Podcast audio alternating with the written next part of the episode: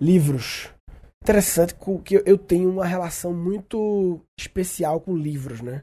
E é, essa relação, ela vem com certeza por causa do meu pai, porque é muito óbvio isso, né? Porque meu pai é exatamente feito em relação a livros. Eu sou feito ele, né? Gosta de muitos livros, lê muito, sempre começa a ler uma coisa e muitas vezes lê outra, para no meio, lê outra e vai lendo e meio caótico, mas sempre lendo muito, sempre tendo muito mais livros do que consegue ler, mas apostando nessa diversidade e tal. E meu pai chegou a ter um apartamento de 140 metros quadrados no Recife. 140 foi o apartamento que eu morei, que é o apartamento que eu hoje em dia virou minha casa. Esse apartamento tem uma história, porque esse apartamento foi o apartamento que eu nasci, morei lá até os, sei lá, 16, 17 anos de idade. A gente se mudou para outra, minha mãe quis mudar para outro apartamento próximo também. E esse apartamento, esse primeiro, a gente não quis alugar porque meu pai resolveu colocar os livros dele lá. Meu pai ele tinha duas kitnets, né, dois apartamentos pequenos só com livros, só com livros. Não, eu vou recapitular antes. A minha infância inteira nesse apartamento que eu tô hoje em dia lá no Recife, que é o apartamento que eu nasci, é, a minha infância inteira foi assim, esse apartamento ele tem três quartos, né, o quarto dos meus pais e dois quartos e nenhum não são suítes, um banheiro no corredor para dividir entre os dois quartos. E a minha vida inteira até, sei lá, 8 anos de idade, ou 10, não é minha vida inteira, né? até os 8 ou 10, eu dividi quarto com meu irmão. Eu e ele dividiu o quarto, e a gente dividiu o banheiro do corredor. E o terceiro quarto da casa, né, era um quarto trancado do meu pai. Um quarto só com livros e tranqueiras e acumula, ele é acumuladores, mas basicamente 90% livros, bem bagunçado e que minha lembrança é sempre esse quarto fechado, é tipo fechado. Você raramente entrava lá, quando ele entrava ele fechava também, gente entrava pouco lá né? E cada vez ia entrando menos, né? E, enfim, até que um dia a gente cresceu e viu a necessidade de cada um ter um quarto. E aí ele pegou e comprou uma kitnet lá perto e levou essas tranqueiras tudo para lá. E aí eu fiquei com um quarto, meu irmão com outro. E com o tempo a kitnet que ele tinha não cabia. Aí ele tinha, comprou, comprou, alugou, não sei, outra kitnet. Essa primeira eu cheguei a visitar umas duas, três vezes. Era um apartamento assim. Eu tinha um quarto só, um quarto, cozinha, banheiro e sala ter, sei lá, 40 metros quadrados, não sei. Todo entranhado de livros, eu ia lá, gostava de lá, era um prédiozinho, um simplesinho assim, pequenininho, mas eu ia lá algumas vezes e tal, fui lá cinco vezes. Esse outro depois eu nunca fui, e ele ficou dois apartamentos. Até que quando a gente se mudou, mãe quis se mudar, uma oportunidade que surgiu lá e tal, um apartamento, numa, uma condição boa, enfim. E também porque ela queria, um dos motivos era queria, porque os livros de pai começaram a contaminar a casa. e tinha na varanda, tinha uns, na sala inteira, tinha uns livros assim em cima da parede, sabe? Uma prancha em cima assim, com um monte de livros e tal. E realmente ele era muito acumulador e de livros e era infinito. E aí, um dos motivos foi esse também. Mas também teve uma oportunidade imobiliária muito boa na época, assim. E aí, Painho vendeu, desalugou lá as duas kitnets e pegou e meteu nesse apartamento antigo da gente um apartamento de 140 metros quadrados, grande, e, pô, em boa viagem, entendeu? Próximo do mar, não na frente, mas próximo. Apartamento valioso, patrimônio da família, mas que virou depósito de livros velhos, bagunçados. Aí foi esse tempo mais ou menos que eu vim para São Paulo e tal, os últimos, sei lá, sete anos, quando eu, o tempo meu na comédia, né? Dez anos mais ou menos. É, e aí o apartamento lá foi crescendo de livro, crescendo. Chegou uma hora que o apartamento não conseguia abrir a porta. Você não conseguia abrir a porta, que batia em livros, tinha um caminho para andar pelo apartamento. Ele ficou todo velho lá, os armários da cozinha e tal. Como não tinha prato, não tinha nada que a gente levou, né? Tudo livro dentro do armário da cozinha, livro assim, uma loucura, assim, uma coisa é, a gente chamava de caos vital. Ele adorava. Eu é, confesso que gostava um pouco também. Achava exagerado, mas como tudo que meu pai faz, ele sempre meio exagerado. Mas eu gostava daquele que ele me agradava, né? E aí, até que eu resolvi que eu queria começar a ensaiar uma volta para Recife, né? Voltar para Recife e ter uma base no Recife. Na verdade, não era nem voltar, era ter uma base lá, porque com a bebê, né? Você ir lá e ficar na casa do, você casado, ficar na casa dos sogros ou, ou por parte de um ou do outro, não é legal. Com filho ainda aí é muito mal. Né? Então era hotel. E aí surgiu a ideia de reformar esse apartamento, que é o apartamento lá de que eu, quando eu vou pra Recife eu fico lá, quem acompanha no Snap sempre mostro lá, apartamento meio local não, assim, tem umas coisas diferentes, passagem, duas passagens secretas. Eu criei, eu criei. O brief do apartamento foi o melhor apartamento para brincar de esconde-esconde possível. E o que torna o apartamento bom para brincar de esconde-esconde é quando ele é meio não linear, ele é meio um fluxo tipo o símbolo do infinito, sabe? De modo que a pessoa pode sair por um lado, mas aparecer pelo outro, porque o negócio meio que tem uma parada infinita. Então, eu botei uma passagem secreta no, na parte da frente do apartamento, meio que perto da varanda, na sala, ligando a sala e o meu quarto, e outra passagem secreta lá atrás, no, na área de serviço, ligando o final do corredor. De modo que se alguém estiver contando no meio dessas duas passagens, você passa a ter um fluxo infinito. E eu, porra, sempre gostei de brincar de esconde-esconde. E a minha vida inteira é uma brincadeira que eu sempre gostei. Eu vejo Gabriel brincando de esconde-esconde, eu, eu invejo é, assim, gostaria de estar tá brincando. E a minha filha adora ficar brincando de se esconder. Então faz todo sentido. Na verdade, isso foi antes da minha filha que surgiu essa ideia, esse briefing, né? Mas coincidentemente, ela. Toda criança gosta disso, né? Lógico, né? Inclusive na música que o Juliano fez para ela, aquela música que eu postei aqui no Guncast, aquela música eu explicar ela depois, que eu postei a música só eu não expliquei direito, fazer episódio explicando ela. Mas enfim, livros, eu quis reformar o apartamento de Recife, meu pai pegou e levou os livros dele deu uma peneirada, acho que jogou fora algumas coisas assim, mas levou para um sítio em Água Preta. Ele comprou um sítio lá, eu nunca fui ainda.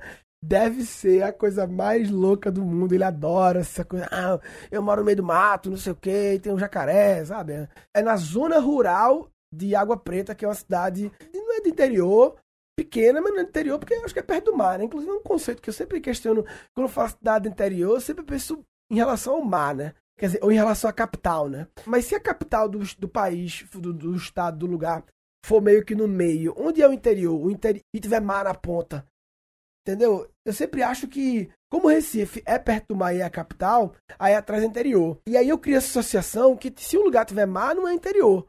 É cidade pequena. Interior tem que estar tá para dentro, tem que estar tá longe do mar. Agora, se a capital tiver no meio, aí fudeu, porque no, o interior não pode estar perto da capital. Entendeu? Deve ter uma coisa errada nessa minha lógica, alguma falácia que eu estou me auto-enganando, e que alguns vão se enganar também, achar que faz sentido, mas talvez não faça. Alguém já tenha pensado nisso. Mas enfim, e aí ele mandou esse sítio lá, o apartamento lá eu reformei, e aqui em São Paulo eu tenho um escritório na minha casa que é como se fosse aquele quartinho do meu pai, só que numa versão menos exagerada. O quarto é o meu escritório, tem mais de mil livros tal, muito menos do que ele tinha, mas eu sou mais jovem, né? Mas é um quarto ainda acessível, né? Pode ser que o quarto do meu pai, quando eu era bebezinho com a minha filha, ele também era um lugar mais acessível. Foi ficando, não, eu não vou deixar ficar tão caótico como meu pai deixou, não. Vou deixar, não. É, realmente, meu pai exagerava no, na, na caoticidade das coisas e tal. Mas eu queria então só falar sobre livros, como eu tenho essa relação grande com livros, né? Desde o meu pai, e aí sempre gostei de ler e tal. Eu tenho. É, eu até já pensei assim, dá para contar, eu consigo meio que contar a minha história pelos livros que eu li, sabe? Então, assim, como cada um, é claro, os que mais marcaram, né, deixou uma coisa e tal. Eu já tentei fazer isso uma vez, mas é uma longa história, talvez fazer isso, filmar e contar, é uma boa ideia. Eu tô fazendo um podcast mesmo.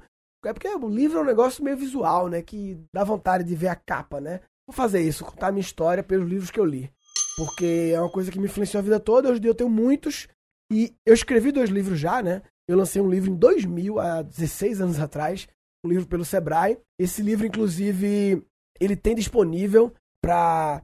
Eu não sei, eu tinha colocado esse livro em PDF, mas eu não sei em que endereço está agora, então eu não vou conseguir falar agora, não tenho nem ideia. murilogan.com.br barra livro 2000, talvez. Enfim, se eu vou conferir, depois eu vou conferir se está no ar mesmo também. Depois eu, eu divulgo novamente. De repente faço um podcast também, meio que lendo e comentando especificamente esse meu livro. E lancei um livro em 2008. Esse primeiro livro foi com o Felipe Eck, um amigo meu de Recife, que era meu sócio na época, na minha empresa de internet 99.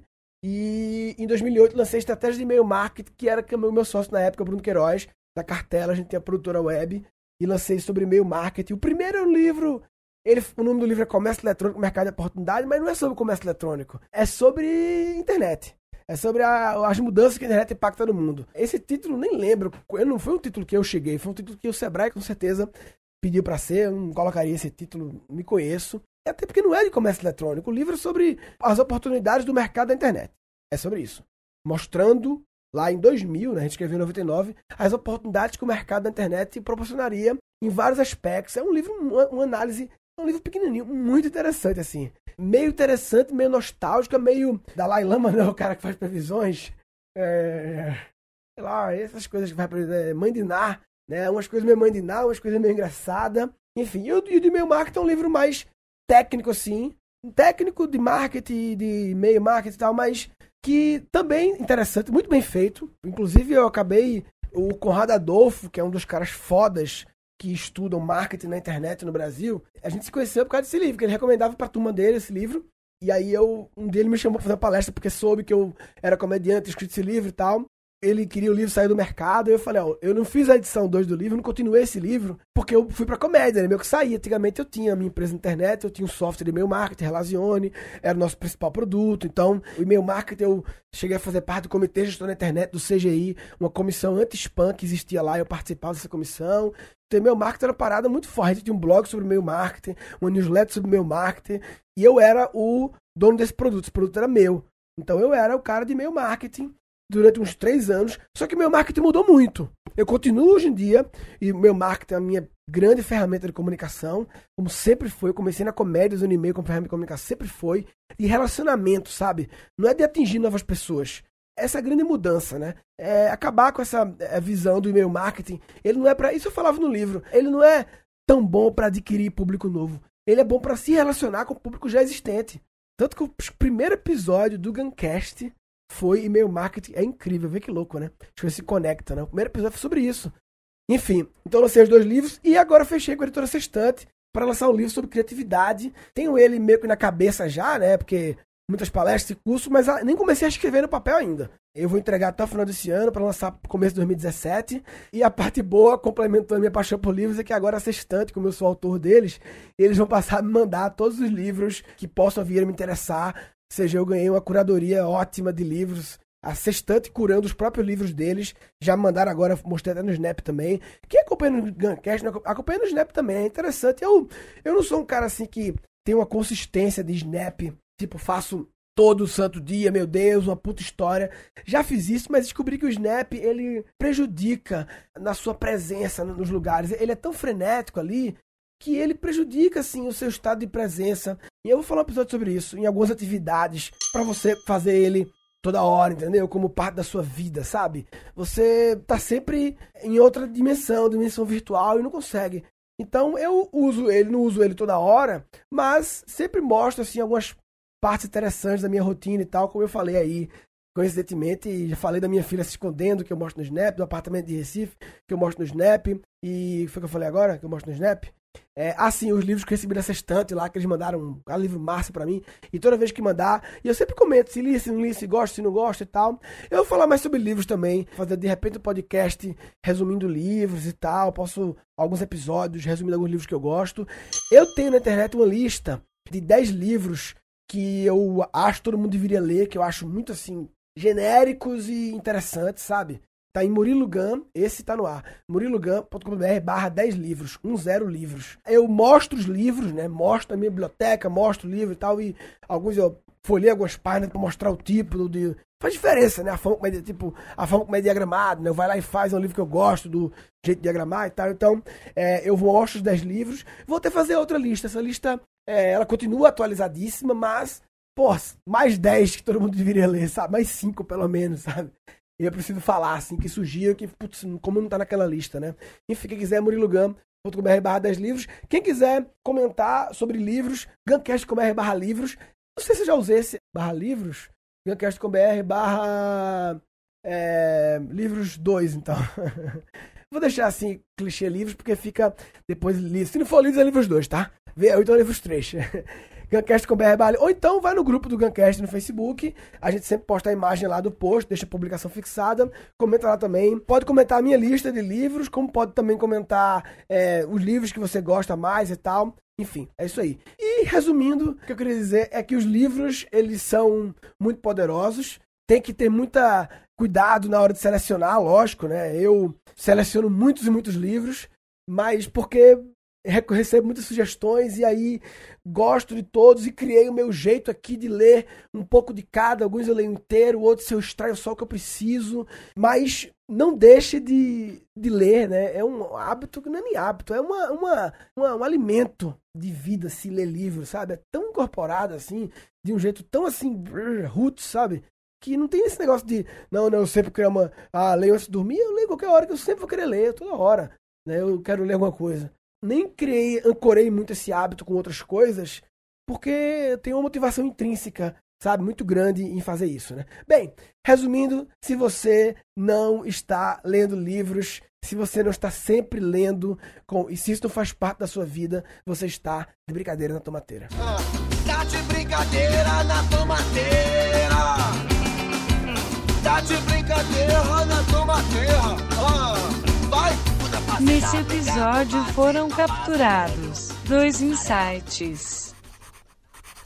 Eu consigo meio que contar a minha história pelos livros que eu li, sabe? Ele não é tão bom para adquirir público novo. Ele é bom para se relacionar com o público já existente. E quatro episódios futuros. Inclusive na música que o Juliano fez para ela, aquela música que eu postei aqui no Guncast, aquela música eu explicar ela depois, que eu postei a música só não expliquei direito, fazer um episódio explicando ela. Vou fazer isso, contar a minha história pelos livros que eu li. De repente faço um podcast também meio que lendo e comentando especificamente esse meu livro. Fazer de repente um podcast resumindo livros e tal, posso alguns episódios resumindo alguns livros que eu gosto. Falou, papai.